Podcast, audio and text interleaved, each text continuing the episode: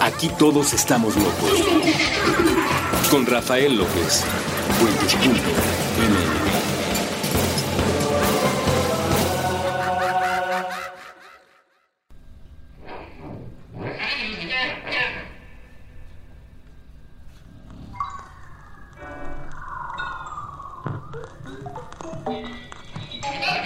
11.50 de la noche. Ya quiero que sea mañana. 11.55 de la noche. Ya quiero que sea mañana. 11.58 de la noche. Ya quiero que sea mañana. 11.59 de la noche. Ya quiero que sea mañana. 12 de la noche. Mierda. No puede ser. Otra vez es el día de hoy. Maldita sea. Hola a todos y bienvenidos una vez más a este programa que se llama Supracortical. Hoy vamos a platicar de un tema muy interesante. Me presento. Yo soy el doctor Rafael López o Rafa Rufus para los cuates. Si me estás escuchando, considérate cuate. Hola cuate. Este, ahora que ya no tenemos al amigo de todos los niños en la televisión, pues tenemos que buscar algún otro cuate y ya estamos por aquí. Entonces, pues me presento. Yo soy Rafa y estamos en este programa que se titula Supracortical y hoy vamos a platicar de un tema que a mí me interesa mucho platicar contigo, que es el futuro. Platicamos en el episodio pasado sobre el pasado, curiosamente. Si no lo has eh, escuchado y te interesa, lo puedes escuchar en el futuro. Esa es la ventaja del Internet, que te permite viajar en el tiempo. Y la premisa que planteé eh, en el programa anterior fue precisamente esa. La calidad de tu vida depende sobre todo de tu capacidad para ser un gran viajero del tiempo. Esta capacidad para ir al pasado y reconstruirlo. Eh, puede, puede explicar muchos traumas, puede resolverlos sobre todo y con eso elevar la calidad de tu vida en el presente. Y vamos a hacer estos tres programas que son el pasado, el futuro, el día de hoy y el próximo programa será específicamente sobre el presente. Es ahí, en el presente, donde vamos finalmente a, cuadrar todo lo anterior y a entender por qué tantas filosofías orientales hablan sobre el habitar el instante presente como la base misma de la felicidad, como la base misma de la resolución de lo que ellos llaman el karma o el pecado. ¿Por qué, por qué han pensado esta premisa tan católica que todos conocemos? Porque eso de que te arrepientas en el último momento de tu vida te lleva al cielo. Fíjate que tiene que ver precisamente con tu capacidad para viajar en el tiempo. Ya, ya, ya lo platicaremos un poco más cuando redondeemos sobre el presente, pero hoy vamos a hablar sobre el futuro. Si no vivir adecuadamente el pasado genera depresión, no vivir adecuadamente el futuro genera ansiedad son estos dos grandes monstruos que aterran a miles de millones de personas en el planeta Tierra todos los días. El futuro. ¿Han pensado en esta perspectiva tan proveniente de la religión católica de que si te arrepientes en el último momento de tu vida, puedes llegar al cielo? Tiene que ver precisamente con esto que vamos a platicar el día de hoy, que es la perspectiva del futuro. Eh, ya lo englobaremos después en, estos, eh, en este tercer programa cuando hablemos del presente, pero, pero este arrepentimiento, este poder regresar al instante presente y resolver hacia atrás todos tus traumas y todas tus depresiones y hacia adelante todo tu miedo, toda tu ansiedad. De hecho, en el último momento de tu vida se puede generar un enorme sentimiento de ansiedad porque nunca sabes qué viene adelante. Hemos pasado a lo largo de todos nuestros años, no sé si tengas 15 años, 20 años, 30, 40 años, pero todos los años que has vivido, los has vivido a cada instante sin saber qué va a pasar un instante adelante. Recuerda alguna ocasión en la que todo cambió en un momento en el que no sabías que todo iba a cambiar. Como ejemplo evidente podríamos poner, por ejemplo, el terremoto del 85. Mucha gente iba a hacer su día a día, su trabajo normal, común y corriente, y de repente algo sucede y te cambia toda la perspectiva. Puede ser algo en tu vida, puede ser eh, incluso que te den una noticia positiva. A lo mejor te puedes acordar si es que te pasó, ojalá te haya pasado de la forma más feliz, agradable, positiva eh, que podamos, eh, recordar y desearte, pero muchas personas les cambió la vida cuando les dijeron, eh, vas a ser papá. Y un instante antes tu vida era una y de repente la vida cambia. Llega esa información y te cambia la perspectiva por completo. Vivir sin ansiedad es central para poder extraer de la vida lo mejor que ella tiene. ¿Y qué es esto? Es la experiencia del día a día. Vivimos en una situación muy complicada. Somos seres humanos capaces de proyectar nuestra mente hacia el futuro y capaces de recobrar de nuestra memoria todo el pasado. Y si no lo hacemos bien, echamos a perder nuestro presente. Esta perspectiva nos puede hacer comprender que si yo no sé procesar adecuadamente, voy a generar ansiedad. Pero ¿qué demonios es esto de la ansiedad? La ansiedad es algo muy simple de entender, pero es algo horrible que no les deseo, ojalá que estén viviendo, que es tener la alarma pegada. Las emociones negativas no son otra cosa que una alarma. Todos hemos pensado, porque así nos lo enseña nuestra cultura actual, que como que las emociones negativas son el resultado de un evento. Es decir, a ver, me compro mi nuevo teléfono celular, padrísimo, ahorré muchísimo para ello y entonces de repente se me cae en la calle y pasa un carro y lo aplasta. Y digo, pues evidentemente si eso me sucede, voy a tener emociones negativas, me voy a enojar, me voy a entristecer, me va a dar ansiedad o algo. Es decir, es el resultado de que se me rompió el celular. Esto es completamente falso. Las emociones negativas son una alarma. Son una alarma de que estoy pensando estupideces. Ya se los explicaré en otros episodios más adelante a, detalle, pero las emociones negativas es no estoy sabiendo, para fines de este episodio, no estoy sabiendo moverme en el tiempo. Fíjate esto. Si estás sintiendo en este momento o al rato sientes coraje, ansiedad, tristeza, eh, cualquier otra cosa, melancolía, angustia, este, mil cosas que puedes sentir como emoción negativa, cualquier emoción negativa que tengas, la que sea, no es otra cosa más que un error en el sistema. No estás sabiendo moverte en el tiempo. ¿Por qué? Vamos al ejemplo otra vez del celular. Muy fácil, tienes tu celular, se rompe el celular y te da ansiedad. Es que no voy a poder comprarme uno más. Es que toda la información que traía va a arruinar mi vida.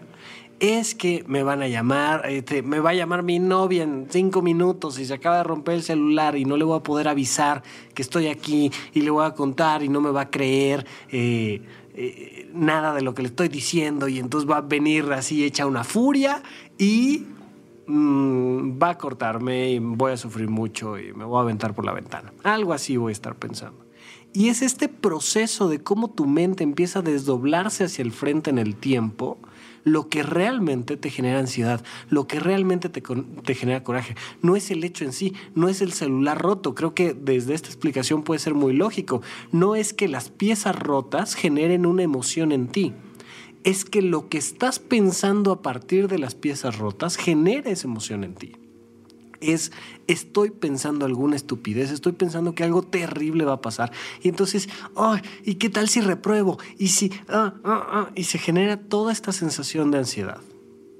Eh, ahorita que les estaba platicando de, del celular y la novia, me acordé de, de una pequeña historia de un hombre que va caminando por la calle y se encuentra a una ranita y de repente la ranita lo saluda, le dice, hola.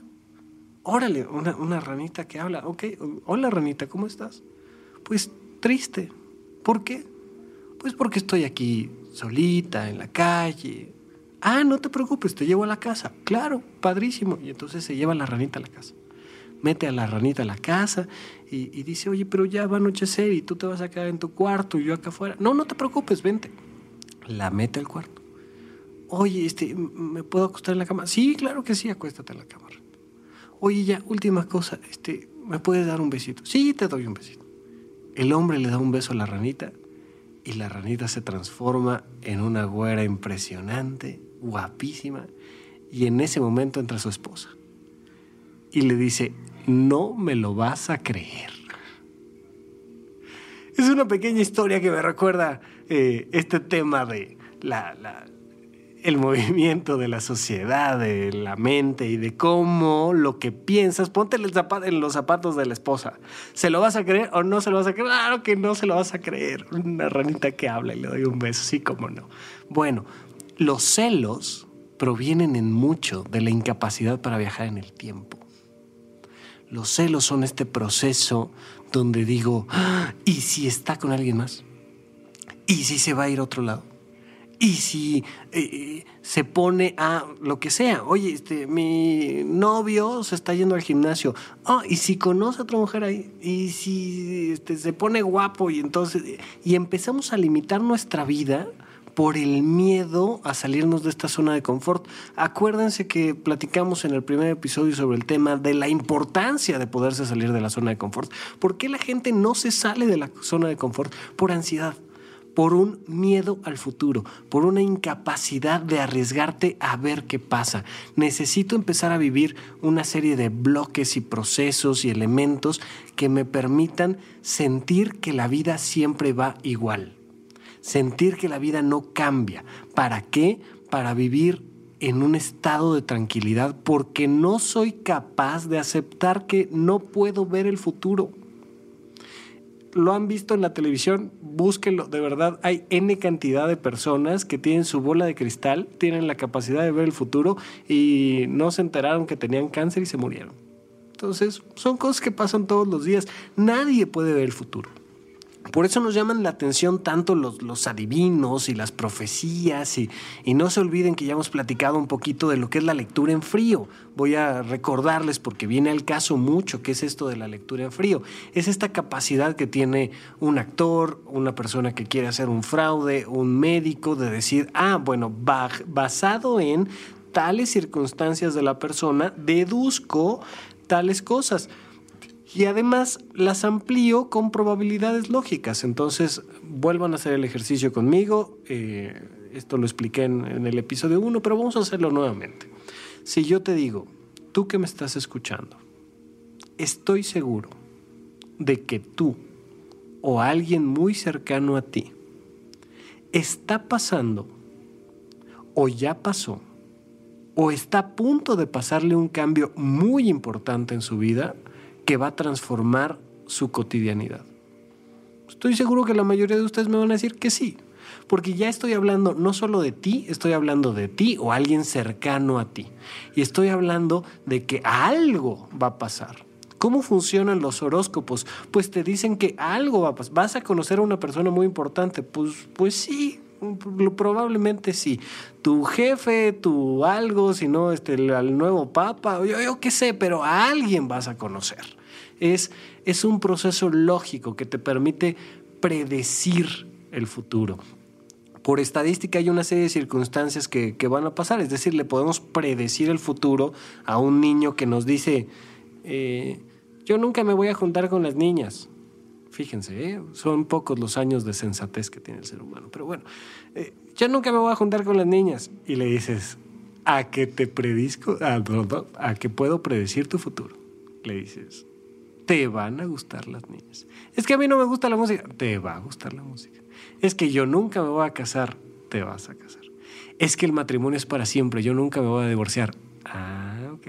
Muy bien. Me da gusto que puedas ver el futuro por estadística sabemos que hay una serie de circunstancias y el único futuro que sí es 100% predecible es la muerte. Porque ciertamente hay uno que otro niño al que nunca le gustaron las niñas. Se vale, está bien, le gustaron los niños, está padrísimo, no pasa nada. Y habrá alguien al que nunca le gustó la música. Y afortunadamente yo creo que todavía pueden existir matrimonios que duren para siempre, hasta que la muerte los separe. Perfecto. Pero lo que sí te puedo garantizar es que en tu futuro está la muerte. Eh, hay por ahí algunas corrientes terapéuticas, filosóficas, que les llama mucho la atención que la gente se sienta tan mal cuando les dan un diagnóstico terminal, por ejemplo. Es, oye, lo lamento mucho, pero estás enfermo de algo que va a terminar matándote. Y te dicen, pues sí, o sea, la forma de salir de este proceso tan triste, tan melancólico, es comprender que ya estás enfermo de algo que termina con la muerte, que se llama la vida. Hace algunos meses hubo un boom por ahí donde la OMS refería que eh, cierto tipo de carne roja podía generar cáncer y bueno, se, se hizo toda una revolución mediática al respecto y lo entiendo, pero quiero decirles cuál es el principal factor para tener cáncer? El tiempo. No sé qué hagas, pero mientras más tiempo vivas, la probabilidad de que te dé cáncer es altísima. De algo te vas a morir. Por lo pronto, hasta el momento no hemos encontrado cómo explicarle a nuestras células que sigan reproduciéndose en copias fieles sin generar daños en el DNA y con ello cáncer. Todavía no se puede. Entonces, ahora que hemos como sociedad eh, librado en, muchos núcleos sociales las muertes por infecciones, las muertes por traumatismo y entonces tenemos protocolos de seguridad que previenen accidentes y tenemos antibióticos que nos ayudan a, sobrepasar eh, las infecciones más terribles que, a las que nos hemos enfrentado nos han generado que vayamos viviendo cada vez más en el tiempo. Eh, la, expectativa de vida se ha incrementado muchas décadas en, los últimos años. Ahorita más o menos se espera que una mujer mexicana viva alrededor de 75, 80 años y un hombre un poco menos, porque pues, los hombres siempre se ponen en riesgos mayores que las mujeres hasta la fecha. Ojalá eso vaya cambiando, pero mientras más vivas, más probabilidades tienes de desarrollar cáncer. Y el día que desarrollas cáncer y lo brincas, lo único que estás haciendo es aplazando un poco más tu fecha de caducidad, pero de que traes fecha de caducidad, traes fecha de caducidad. Ese es el único futuro realmente predecible. Lo único que sí te puedo garantizar, tú que me escuchas, es que te vas a morir. ¿Cómo le hacemos para tener una vida feliz? ¿Cómo le hacemos para tener una vida plena? ¿Cómo le hacemos para tener una vida divertida? Si sabemos que nos vamos a morir? Pues la respuesta de muchas corrientes filosóficas y de muchas eh, propuestas de cultura y contracultura ha sido, pues vamos a hacer un desmadre de nuestra vida. Y entonces vámonos a los excesos y vamos a tomar y a drogarnos y a jugar y a jugar los unos con los otros y pues finalmente nos vamos a morir. Sí, pero cuando le preguntas a esa gente si eso le ha dado la felicidad, pues no, le ha dado muchas sensaciones, pero no la felicidad.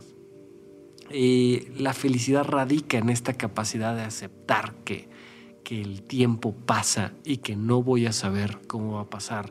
Así es que ah, si podemos viajar adecuadamente en el tiempo, sea que llevemos una vida normal y tranquila, sea que llevemos una vida de excesos y rock and roll, Ahí es donde vamos a encontrar el núcleo mismo de la felicidad y en los siguientes bloques lo vamos a ir, platicando. Vamos a ir desarrollando un poquito este tema de cómo la ansiedad es una alarma que se queda pegada y cómo las grandes preguntas que nos hacemos todos los días son un rodillo que nos lastima dentro de nuestra cabeza y cómo resolverlo adecuadamente.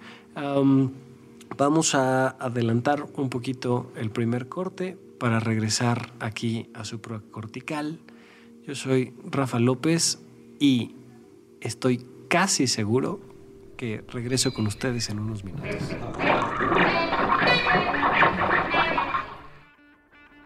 La gente de un lado del camino está tratando mal a la gente del otro lado del camino. La gente que tiene un trabajo está tratando mal a la gente que no tiene trabajo. La gente con una religión está tratando mal a la gente que tiene otra religión. La gente que escucha un tipo de música está tratando mal a la gente que escucha otro tipo de música. La gente que gusta de un tipo de zapatos está tratando mal a la gente que gusta de otro tipo de zapatos. La gente que gusta de moverse en un tipo de vehículo está tratando mal a la gente que gusta de moverse en otro tipo de vehículo. La gente que está respirando está tratando mal a otra gente que también está respirando. La gente que gusta de un tipo de comida está tratando mal a la gente que gusta de otro tipo de comida. La gente que no usa drogas está tratando mal a la gente que se pregunta por qué no se pueden usar drogas. La gente en un lado del camino no escucha a la gente del otro lado del camino. Dinamita tus prejuicios. Construye puentes.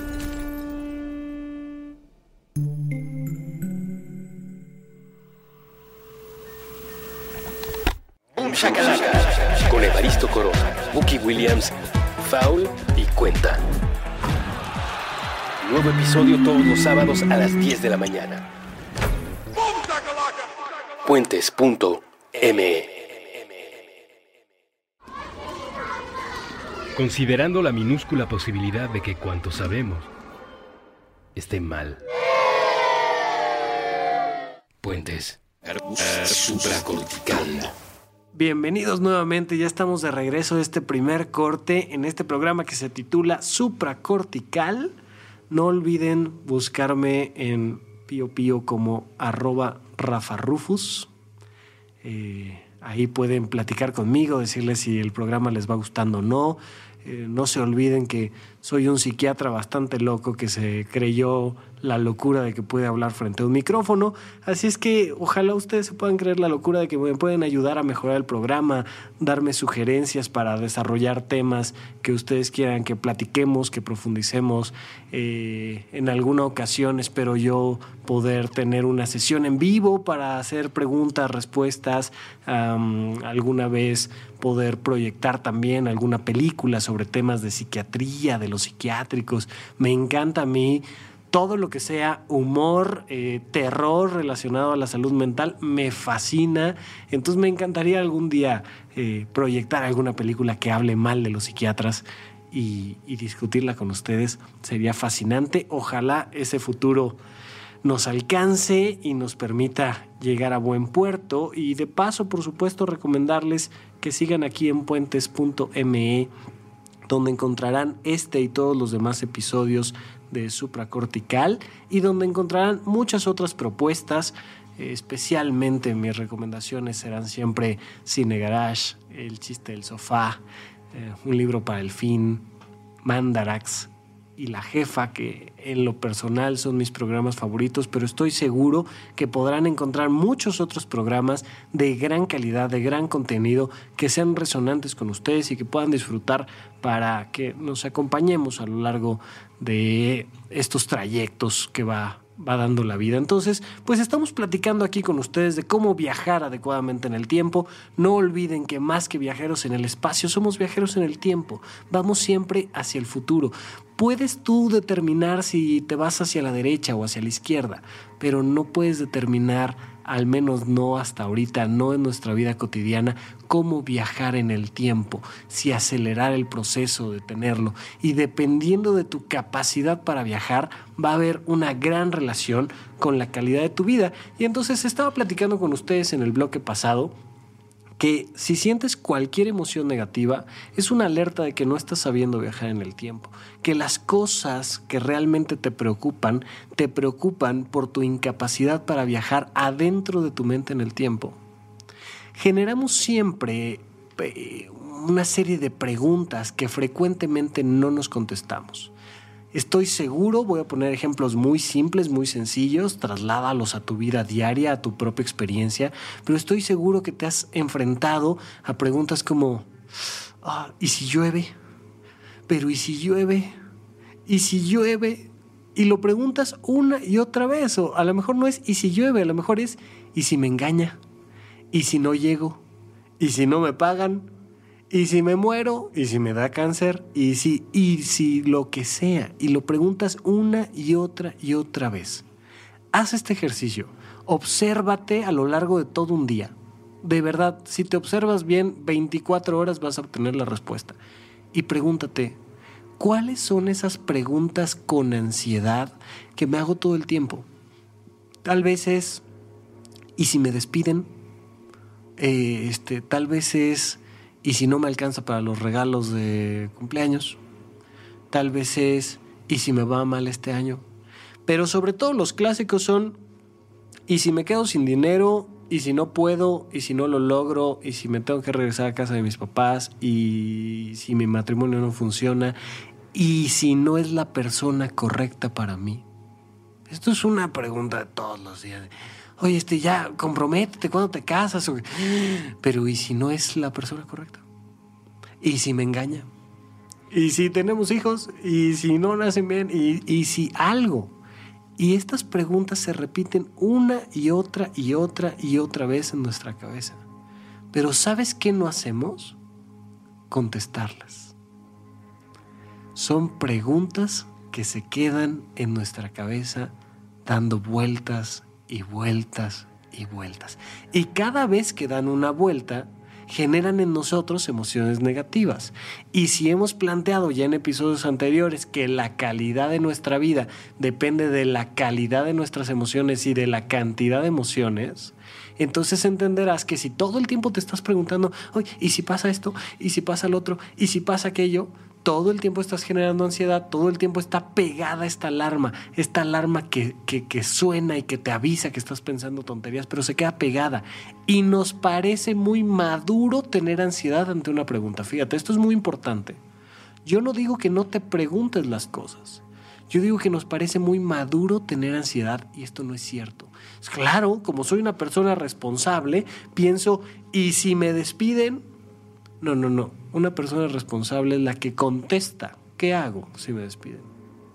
Si tú puedes aterrizar en esta observación que te hagas a ti mismo durante 24 horas, cuáles son las preguntas que más constantemente te haces, las puedes poner en, un papel y, y, escribir tal cual. Y si llueve, y si me despiden, y si me engaña, y si se va con otro, y si lo que sea, lo escribes y abajo ponle dos respuestas.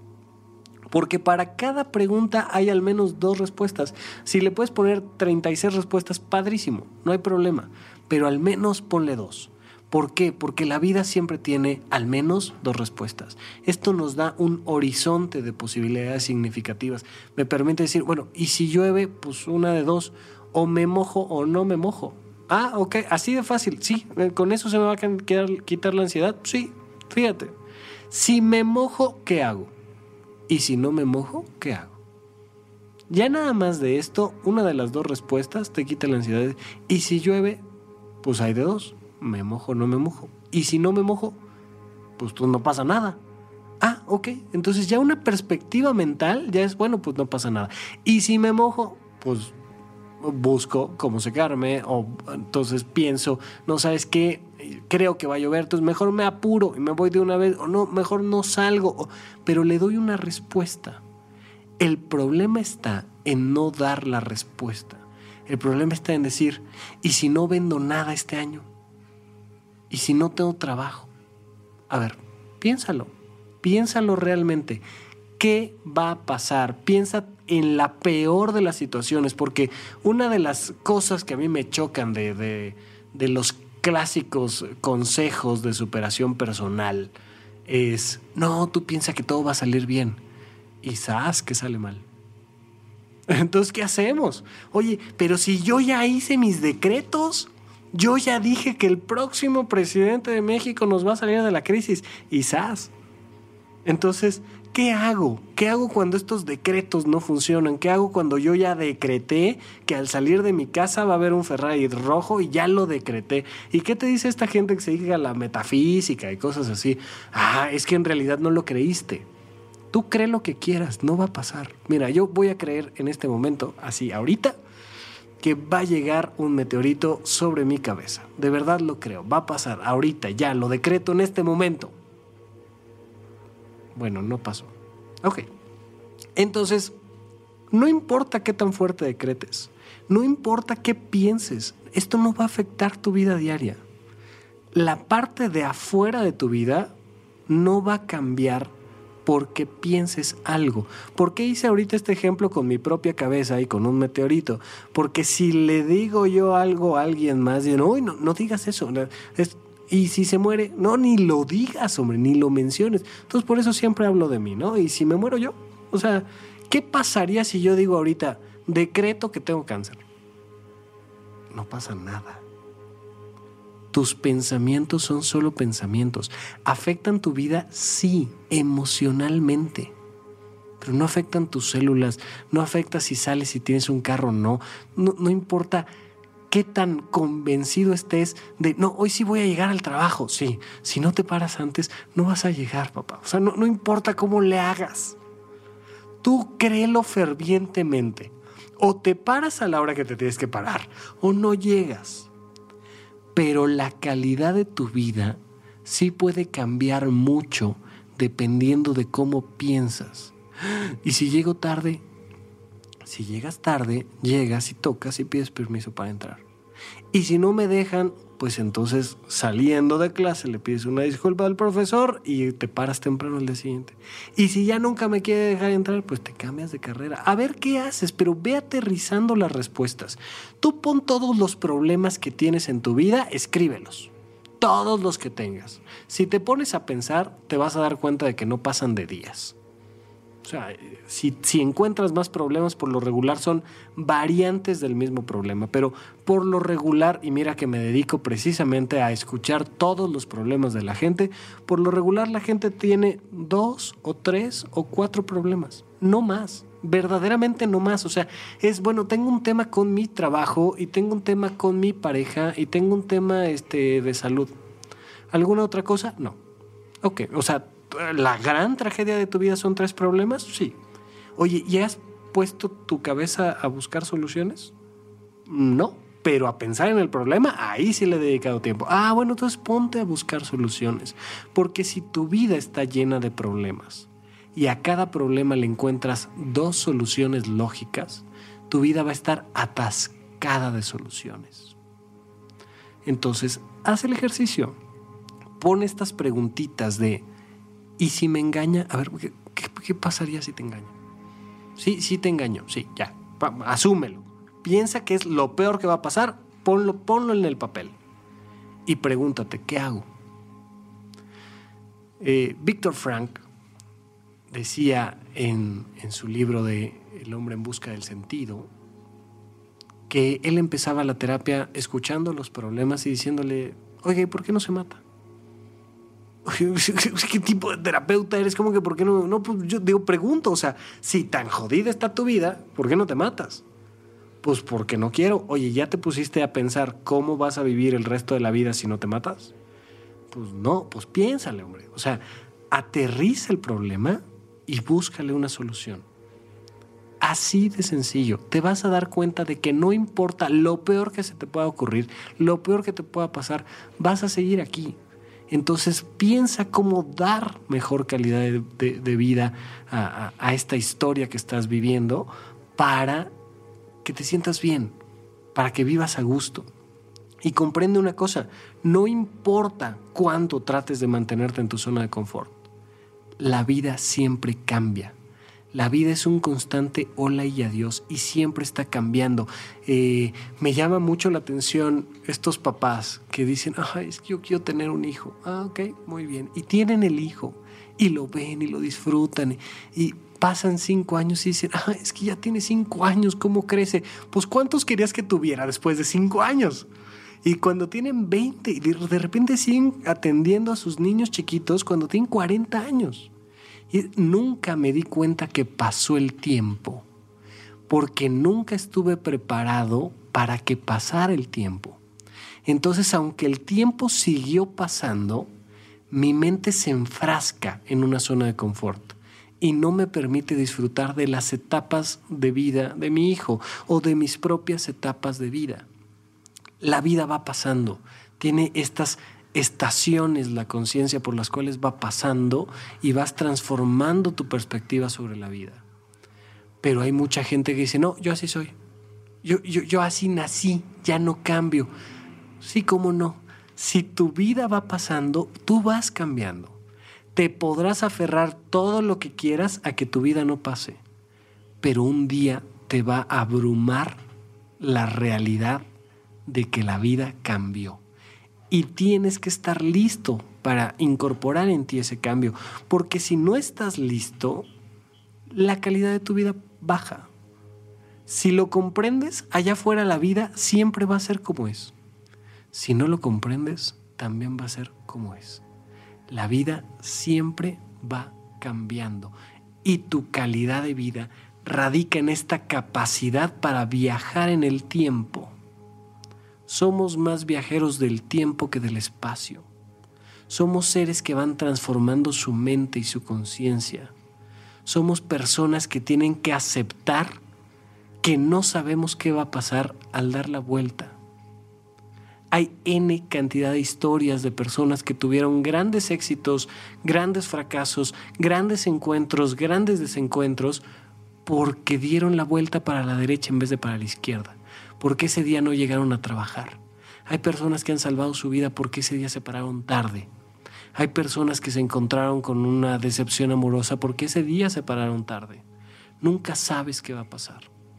Pero aún así, la vida va a pasar esta capacidad de comprender que somos los únicos animales en el planeta Tierra capaz de proyectar nuestra mente hacia el futuro, pero que seguimos siendo parte de los animales del planeta Tierra, que no sabemos realmente lo que va a pasar, es el origen mismo de nuestra ansiedad, es el origen mismo de la tragedia, es el origen mismo de muchas cosas.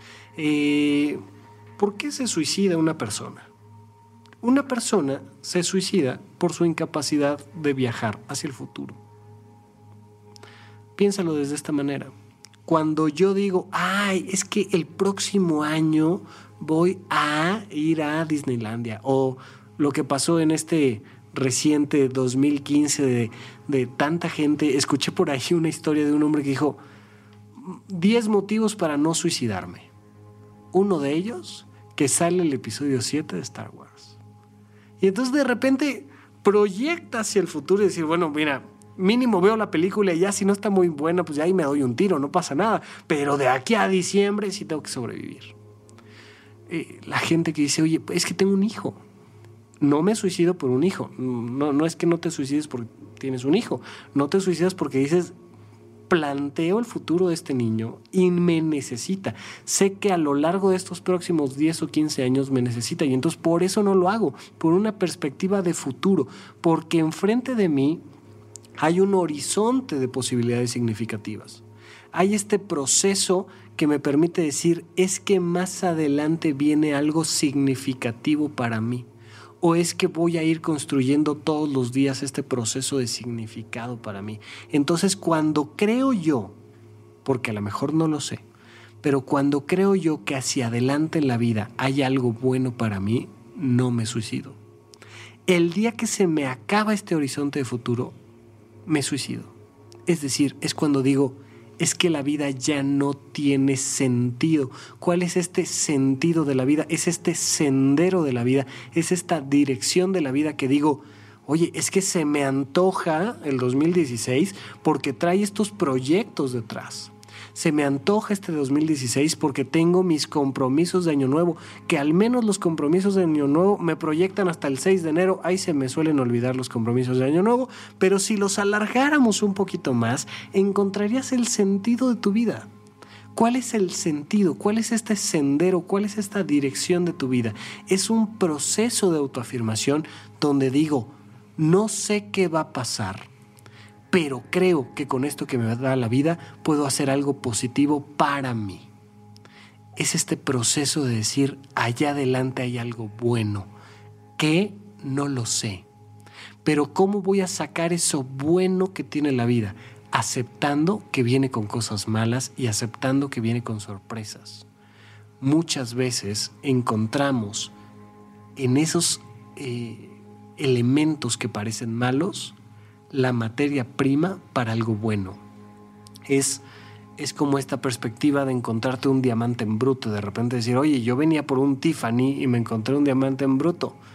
Pues sí, nada más trabájalo, trabájalo y se va a convertir en el diamante que tú quieres, trabájalo y se va a convertir en la vida que tú quieres, pero acepta la parte negativa. Ahorita que regresemos de, nuestro segundo y último corte, vamos a platicar un poquito de cómo tomar decisiones. Porque la calidad de vida, el saber viajar en el tiempo, depende de la capacidad de tomar decisiones. Vamos a platicar un poquito de eso en, el bloque siguiente, pero piénsalo de esta manera.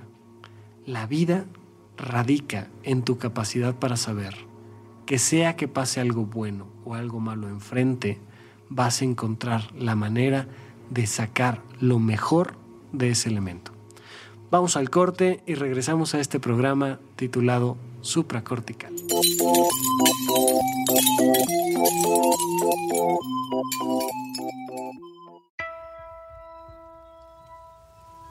Piensa que se trata de una esfera. La pelota crece en ti y desde tu cuerpo sale al mundo, viaja, se expande. Flota sobre la banqueta y choca contra los árboles, contra los edificios, se enreda entre los rayos de las bicicletas. No es raro que la esfera reviente en el aire, entre una nada y otra nada, sin alcanzar ningún destino. Pero lo importante es que a veces toca a otros seres vivos. Los perros, los gatos y los hámsters llegan a percibirla en forma de una caricia sobre el lomo o a la altura del pecho. La esfera va y viene. Es frágil como las burbujas de jabón de los parques de los domingos. Con frecuencia los seres humanos se niegan a ser tocados por esta estructura de libre flotación. La encuentran extraña, ajena a las piezas del rompecabezas que supuestamente debe conformar su vida adulta. Pero con suerte, al menos un par de veces en la vida, los habitantes del planeta Tierra están desprevenidos, lo suficientemente ajenos al ruido de las noticias y el destello del teléfono. La esfera que alguien ha enviado a flotar en dirección suya logra tocarles. Les inunda. Les conmueve. Les pinta el mundo de colores nunca antes vistos. Les deja saber que este planeta también es una esfera, un círculo, que no existen lados. Piensa que se trata de una esfera. Esta esfera invisible, intangible, no está a la venta. No puede empacarse, ni envolverse, ni dominarse. Cuanto se dice sobre ella es tan solo una aproximación. Otro intento fallido por sujetarla entre los dedos. La esfera, ha dicho el sabio en otro tiempo, con otras palabras, es todo lo que necesitas. Feliz 14 de febrero de parte de Puentes.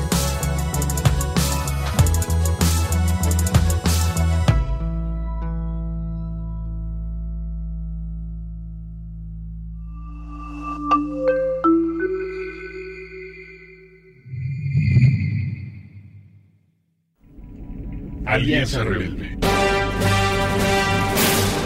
Conversaciones sobre una galaxia muy, muy lejana. Con Julio, Ruso y Boludo. Todos los viernes nuevo episodio a las 9 de la noche. Puentes.m.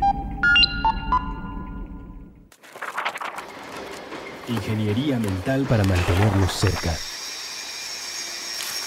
Puentes.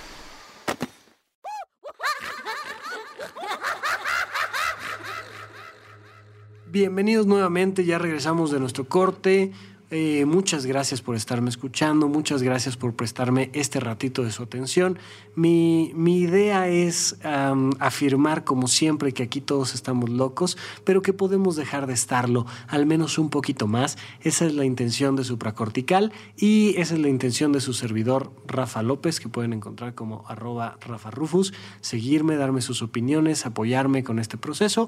Y estoy aquí para platicar con ustedes sobre el futuro el futuro depende de nuestra capacidad para tomar decisiones. La vida finalmente es un eterno proceso de toma de decisiones. Todos los días tienes que tomar decisiones. Mientras más consciente estés de esas decisiones, mayor será la capacidad de tu vida. Mientras más en automático tomes estas decisiones, menor será la capacidad, la, calidad de tu vida. ¿Por qué te digo esto? Porque hay veces que tomamos decisiones en base a criterios, pensamientos, elementos que teníamos hace 10 o 20 años. Imagínate que tuvieras tú una computadora incapaz de actualizarse. ¿Qué harías tú con una máquina incapaz de actualizarse?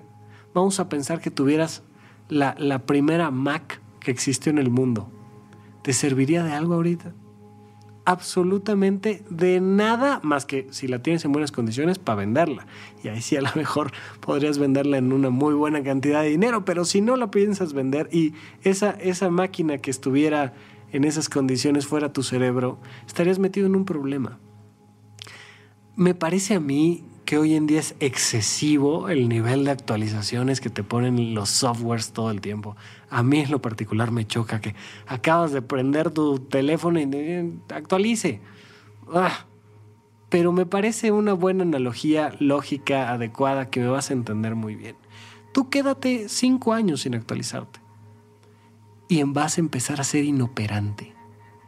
Tu sistema va a empezar a ser lento, disfuncional no vas a poder ingresar a una serie de aplicaciones y circunstancias a las que el resto del mundo está eh, incluyéndose.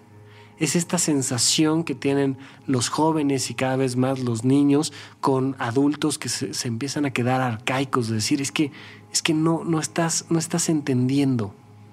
Ya no lo decía el abuelo Simpson, yo estaba en onda, pero luego cambiaron la onda y ahora la onda de onda no es onda y la onda que tengo es mala onda y te va a pasar a ti. Es, una advertencia padrísima que nos hacen los Simpsons sobre la importancia de mantenerte actualizándote. Esto no significa que tengas que pensar y vivir como todos los demás. Significa que debes de tomar decisiones conscientes. ¿De verdad esta respuesta que estoy dando es la mejor?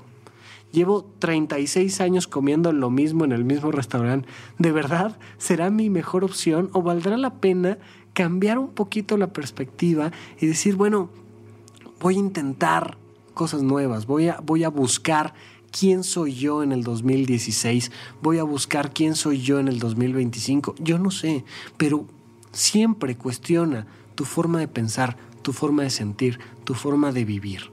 Plantéalo, inténtalo, ponlo sobre la mesa, porque la calidad de tu vida va, a depender de eso, de tu capacidad para actualizar tus propias emociones, tus propios pensamientos, tus propias acciones. Vamos a platicar un poquito de cómo tomar decisiones, porque lamentablemente vivimos en un, en un mundo que nos ha enseñado que la vida es como un examen de primaria o un examen de licenciatura te ponen una pregunta en el examen. Te dicen, este, ¿cómo se llama la parte inferior izquierda del corazón? Me preguntaban a mí en la carrera, ¿no? Te ponen, se llamará ventrículo, se llamará aurícula, se llamará válvula mitral, yo qué sé, te ponen cinco opciones. A ti te preguntarán otras cosas, pero igual hay cinco opciones. La A, la B, la C, la D, la E. Y cuando lees la pregunta, te llega una información clara y lúcida a tu cabeza. No tengo idea de cuál es la respuesta. Te queda perfectamente claro que no sabes cuál es la respuesta. Y dices, híjole, este, ay, y ves la A y lees la A y dices, no sé. Y lees la B y dices, no sé lees la C y dices, no sé, y así hasta la E. Y dices, me queda claro que no sé. Y empiezas a pensar, ¿y si hubiera estudiado? ¿Y si hubiera este, escogido una carrera diferente? ¿Y si no es mi vocación? Y en vez de estar respondiendo a la pregunta, te pones a pensar un montón de cosas más. Estoy seguro que te ha pasado. Bueno, y dices, ok, voy a, voy a escoger la C. Y escoges la C y después, a partir de ese momento, te empiezas a tronar los dedos hasta que te dan tu calificación. Y te dicen, eh, doctor Rafael López, usted sacó 6.2. Y ahí sí, ya dependiendo de tu ego, o brincas de alegría, o te quieres dar un tiro, no lo sé. Pero tenemos esta sensación de que la vida como que es así, como que la vida nos presenta una serie de preguntas nos queda claro que no sabemos cuál es la respuesta porque como no podemos ver el futuro, no tenemos la respuesta y creemos que vamos a tener que elegir al azar, imagínate, algo relevante en tu vida, como me caso o no me caso, tengo hijos, no tengo hijos, escojo una carrera, escojo otra, me meto tal empresa o no me meto, eh, hago ejercicio o no hago ejercicio, hago este ejercicio o no, compro esta prenda de ropa o no, este, voy a ver la película o no la voy a ver, ¿qué hago? Y la vida te va abrumando con preguntas y la claridad de decir, no tengo idea, no tengo idea de cuál es la mejor opción. Simplemente no tengo la más remota idea. Voy a escoger una al azar, voy a dejar mi vida al azar y un año después, seis años después, 80 años después, me van a dar la calificación. Imagínate eso. Dejar tu vida al azar y esperar a que cuando tengas 80 años, de suerte le hayas atinado. Así nos han educado, así creemos que es la vida, que la vida es como una secuencia de lecciones al azar. No, señor la vida es algo diferente. Hay, una, hay un viejo taller budista que a mí me gusta mucho, que eh, los budistas tienen su forma particular de llegar a la iluminación. Una de ellas es matándote de hambre y entonces te dicen no comas durante 24 horas. Oh, perfecto, pues ya, ya pagaste tu taller budista, pues ahí vas, no comes, padrísimo. 24 horas después dices, ¿Y si no hubiera elegido el taller budista? Bueno, no importa, ya estoy aquí, ya, ya pasé esa parte, ya, estoy aquí, perfecto, tengo hambre. Muy bien, te dicen, ya vamos a comer, dices, fantástico. Este es otro, otro detallazo de los budistas. Cuando se refieren a comer, se refieren a algo que mide menos de 10 centímetros, lo que sea. Bueno, te ponen ahí enfrente de ti una fresa, una, ¿eh? no fresas, una fresa y una uva. Y te dicen, aquí está tu comida, pero bueno, la mitad de ella. La otra mitad la vas a descartar. ¿Qué quieres comer hoy? ¿Una fresa o una uva? Ah, pues tengo que escoger. Ok. Bueno, pues la fresa. Y agarras la fresa y te dicen, no, no, no, no, no, no, espérame, espérame, ¿qué pasó? Te estás equivocando. Ah, ok, perdón. Y pues con carita de apenado dejas la fresa y agarras la uva y te, oh, ¿qué pasó? Te estás volviendo a equivocar. ¿Cómo? ¿Cómo me puedo equivocar? Solo hay dos opciones. Si no era la 1, pues es la 2. O sea, si no es la opción A, es la opción B, no hay más. Alguna de las dos, fíjate, tiene que ser la respuesta correcta. No. Algo que te enseña el budismo es, esta perspectiva es falsa. Y te dicen, a ver, cálmate. Cierra tus ojos. Por un instante no quieras nada. No quieras ni comer ni no comer, no quieras ni tener hambre ni no tener hambre, no quieras ni la fresa ni la uva, no quieras nada. Ponte en calma. Ya platicaremos en nuestro próximo episodio de qué es esto de habitar el presente, pero ponte en el presente, ya no quieras nada. No te proyectes hacia el futuro, porque tu, tu imaginación va a empezar a crear una serie de escenarios trágicos. No, no, calma. Piensa que escogiste la fresa Abre los ojos, ve la fresa, obsérvala, paladéala en tu mente, muérdela en tu mente, recuerda su sabor. Listo, perfecto, ya, vívelo. Bien, ok. Ahora cálmate nuevamente y luego piensa en que elegiste la uva y vive la experiencia mental de la uva. Listo, perfecto. Considera todos los pros y contras de escoger la uva o la fresa. Y ahora siente lo que tu corazón realmente quiere. Y de repente te da esta sensación clara de lo que se me antoja es la uva. Y se me antoja la uva. Y hay una claridad emocional de decir, me queda claro que estoy dejando de lado a la fresa, me queda claro que estoy eligiendo la uva y que voy a tener una cierta experiencia específica que tendrá sus pros y tendrá sus contras pero que estoy haciendo una elección en conciencia, porque ya planteé los pros y los contras, y ya finalmente, después de pensar, sentí y dije, lo que quiero hacer en mi vida es esto. Eliges eso y la sensación que te queda es, qué bueno que elegí esto. Hay una ratificación emocional de decir, esto era lo que quería.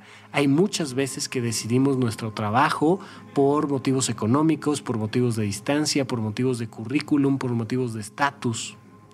Pero pocas veces elegimos en qué queremos trabajar por motivos verdaderamente conscientes y emocionales. Lo mismo las parejas. Oye, pues es que este muchacho es buen partido, está guapo, este, no es alcohólico, no me golpea, pues ya es mejor que una buena cantidad de la población. Entonces, este, está joven. Oye, ¿te quieres casar con él? Pues es que te digo que es buen partido y está guapo. Pues sí, ¿te quieres casar con él? Pues mira, nunca me ha golpeado. Que si te quieres casar con él. Y de repente la, la pregunta resuena y a veces hasta te dejan de hablar por hacer preguntas tan honestas como es. Oye, ¿quieres? ¿De verdad quieres? Ay, tú siempre con tus cuestionamientos deberías de tener un programa de radio. Pues sí, aquí estoy. Entonces, para cuestionar a más personas. La pregunta es, ¿quieres? ¿Quieres trabajar en eso? ¿Quieres casarte? ¿Quieres vivir esa experiencia? ¿Quieres la experiencia de la uva o quieres la experiencia de la fresa? Si no te calmas y no aceptas que sea cual sea tu decisión, va a traer pros y contras. Y después te preguntas si realmente quieres o no, tu calidad de vida se viene abajo. Solo cuando lo aceptas y solo cuando eliges a favor de tus emociones, que puede ser dejar tu trabajo, este, dejarte las greñas largas y vivir en la montaña, padrísimo. O a lo mejor no, a lo mejor la decisión es adoptar un perro, o a lo mejor la decisión es volverte un burócrata, un godín y trabajar todos los días en un lugar. No importa cuál sea la decisión. El punto importante es que sea a favor de tus emociones una vez que hayas aceptado las millones de posibles consecuencias negativas de cualquier decisión que tomes. No importa qué decisión tomes, le puedes encontrar un millón de consecuencias negativas. Acéptalas y pregúntate, aún así, ¿quiero o no quiero? Y la respuesta va a ser una. Y entonces sí, ya decidí por la uva, me como la uva y te dicen, ah, ok, ahora sí estás tomando la decisión correcta, porque fíjate, pudiste haber elegido la uva antes, desde el inicio, y hubiera sido una respuesta equivocada. Porque te hubieras estado comiendo la uva y hubieras dicho, ¿y si me hubiera comido la fresa? ¿Y si no hubiera venido al taller? ¿Y si lo que sea? Si tú no te pones en una postura mental, de decir, elegí en conciencia, salió esto y está padrísimo, siempre vas a tomar una mala decisión, aunque sea la misma que tomarías en conciencia. No depende tanto de si eliges A, B, C o D, depende de cuál quieres elegir. La vida no tiene respuestas correctas, tiene horizontes de posibilidades significativas. Entonces, esto lo voy a rematar con una pequeña historia que me, gusta mucho. Eh, la historia del capitán despierto. Un hombre que siempre supo que su vocación era la mar. Un hombre que siempre quiso hacer un viaje en especial. Y planeó el viaje. Y marcó la ruta. Y escogió la fecha del año para hacer el viaje. Y eligió el barco correcto para ese viaje y buscó a la tripulación. Elige a cada uno de los hombres de la tripulación. Elige los víveres y los supervisa él personalmente. Y se va a la mar. Y a la mitad de la mar se encuentra con una tormenta. Y está redactando su bitácora. Bitácora del capitán. Elegí el viaje. De hecho, elegí mi vocación. Elegí el barco. Elegí mi tripulación Elegí los víveres, elegí la ruta. Estamos a mitad de la mar. El barco está haciendo agua. Estamos a la mitad de una tormenta y no vamos a salir de ella. Pero no hay nada que lamentar. El capitán despierto. Esta es una historia que a mí me encanta. La contundencia de decir, sí, la vida a veces te presenta tormentas. Y sí, por mucha metafísica que hagas y por muchos decretos que hagas, a veces la tormenta te rompe el barco. No importa. Si elegiste en conciencia, no hay nada que lamentar. Nunca hay nada que lamentar si eres un viajero en el tiempo, si eres alguien capaz de comprender que la vida es y que la vida pasa y que esto siempre pasa. Esto rompe la ansiedad. te permite vivir en tranquilidad. La vida está allá afuera, es un juego, es, es poder entrar y elegir y disfrutar y vivir con eso que la vida te da. Naciste en un país determinado, bueno, pues ahí naciste. Cambiarte de país implicaría un gran esfuerzo, habrá quien lo haga, habrá quien no, pero la mayoría de nosotros nos quedaremos aquí y nos podremos quejar lo que queramos de este México. Pero aquí vivimos. Bueno, sácale el mejor provecho a este lugar y deja este lugar un poquito mejor de como lo encontraste nada más. Aquí vives. Oye, me tocó esta mamá o me tocó este papá o me tocó este hermano. Pues te tocó, brother. Sácale lo mejor que puedas a ese papá, a esa mamá, a ese hermano. Sácale lo mejor que puedas a, a tu novio, a tu hijo, a tu perro, a, porque es el que te tocó. No tienes forma alguna de elegir todas las cosas que te pasan en la vida naciste con una X vocación y la asumiste o no, perfecto, ah, ya, ya pasó. Sácale lo mejor que puedas al trabajo en el que estás. Sácale lo mejor que puedas a la relación de pareja que tengas. Sácale lo mejor que pueda al, tiempo libre que tienes. Oye, pues es que nada más tengo este, dos horas al mes de tiempo libre. Pues sácale lo mejor que puedas. Porque si solo te vas a quejar de esas dos horas, entonces ni siquiera las vas a usar elige lo que puedas elegir. Y asume que hay cosas que no puedes elegir. Asume que hay veces que hay tormentas en la vida diaria y que te rompen el barco. Ni modo. Pero de lo que tengas, da lo mejor de ti. Y dalo tranquilo. Dalo comprendiendo que la vida así es. Elige asume las consecuencias y disfruta, disfruta de tus horizontes de posibilidades significativas. Y si puedes y quieres elegir escuchar el próximo programa de supracortical, te lo agradeceré en el alma, será un placer, porque ya de por sí me siento bastante loco hablando de estos temas, hablando solo se siente peor. Entonces, ojalá me puedas acompañar la próxima ocasión, platicaremos la próxima ocasión del presente para rematar este tema del pasado que genera depresión, del futuro que genera ansiedad y del presente que genera la paz. Esa tan, tan buscada y, tan escondidiza paz interna que, que de repente uno no sabe dónde la deja y va uno a encontrarla a la India, no sé por qué ahí la encuentra uno, pero vamos a hablar del presente en la próxima ocasión. Ojalá en el futuro quieras acompañarme en ese episodio y más adelante empezaremos a tener invitados, entrevistas, perspectivas distintas, porque la idea también es irnos saliendo de esta zona de confort y si puedes ayudarme a ver qué errores estoy cometiendo, cómo mejorar esto, qué temas te interesan realmente, te lo, te, lo agradeceré mucho. No olvides eh, puedes descargar los episodios en puentes.me y, y, hasta abajo de cada episodio siempre ponemos alguna pequeña bitácora con algunas recomendaciones, algunos links interesantes y me encantará platicar contigo la próxima vez. Muchísimas gracias por acompañarme. Ojalá nos podamos escuchar en el futuro. Que estés muy bien. Esto fue Supracortical.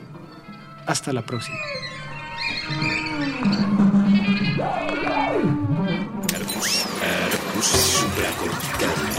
Aquí todos estamos locos.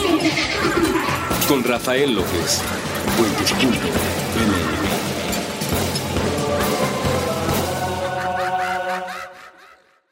Step into the world of power, loyalty, and luck. I'm gonna make him an offer he can't refuse. With family cannolis, and spins mean everything. Now, you want to get mixed up in the family business. Introducing The Godfather at Choppacasino.com. Test your luck in the shadowy world of The Godfather slot. Someday, I will call upon you to do a service for me. Play The Godfather now at Choppacasino.com. Welcome to the family. No purchase necessary. VGW Group. Void where prohibited by law. 18 plus. Terms and conditions apply. En Sherwin Williams somos tu compa, tu pana, tu socio, pero sobre todo somos tu aliado, con más de 6.000 representantes para atenderte en tu idioma y beneficios para contratistas que encontrarás en aliadopro.com. En Sherwin Williams somos el aliado del PRO.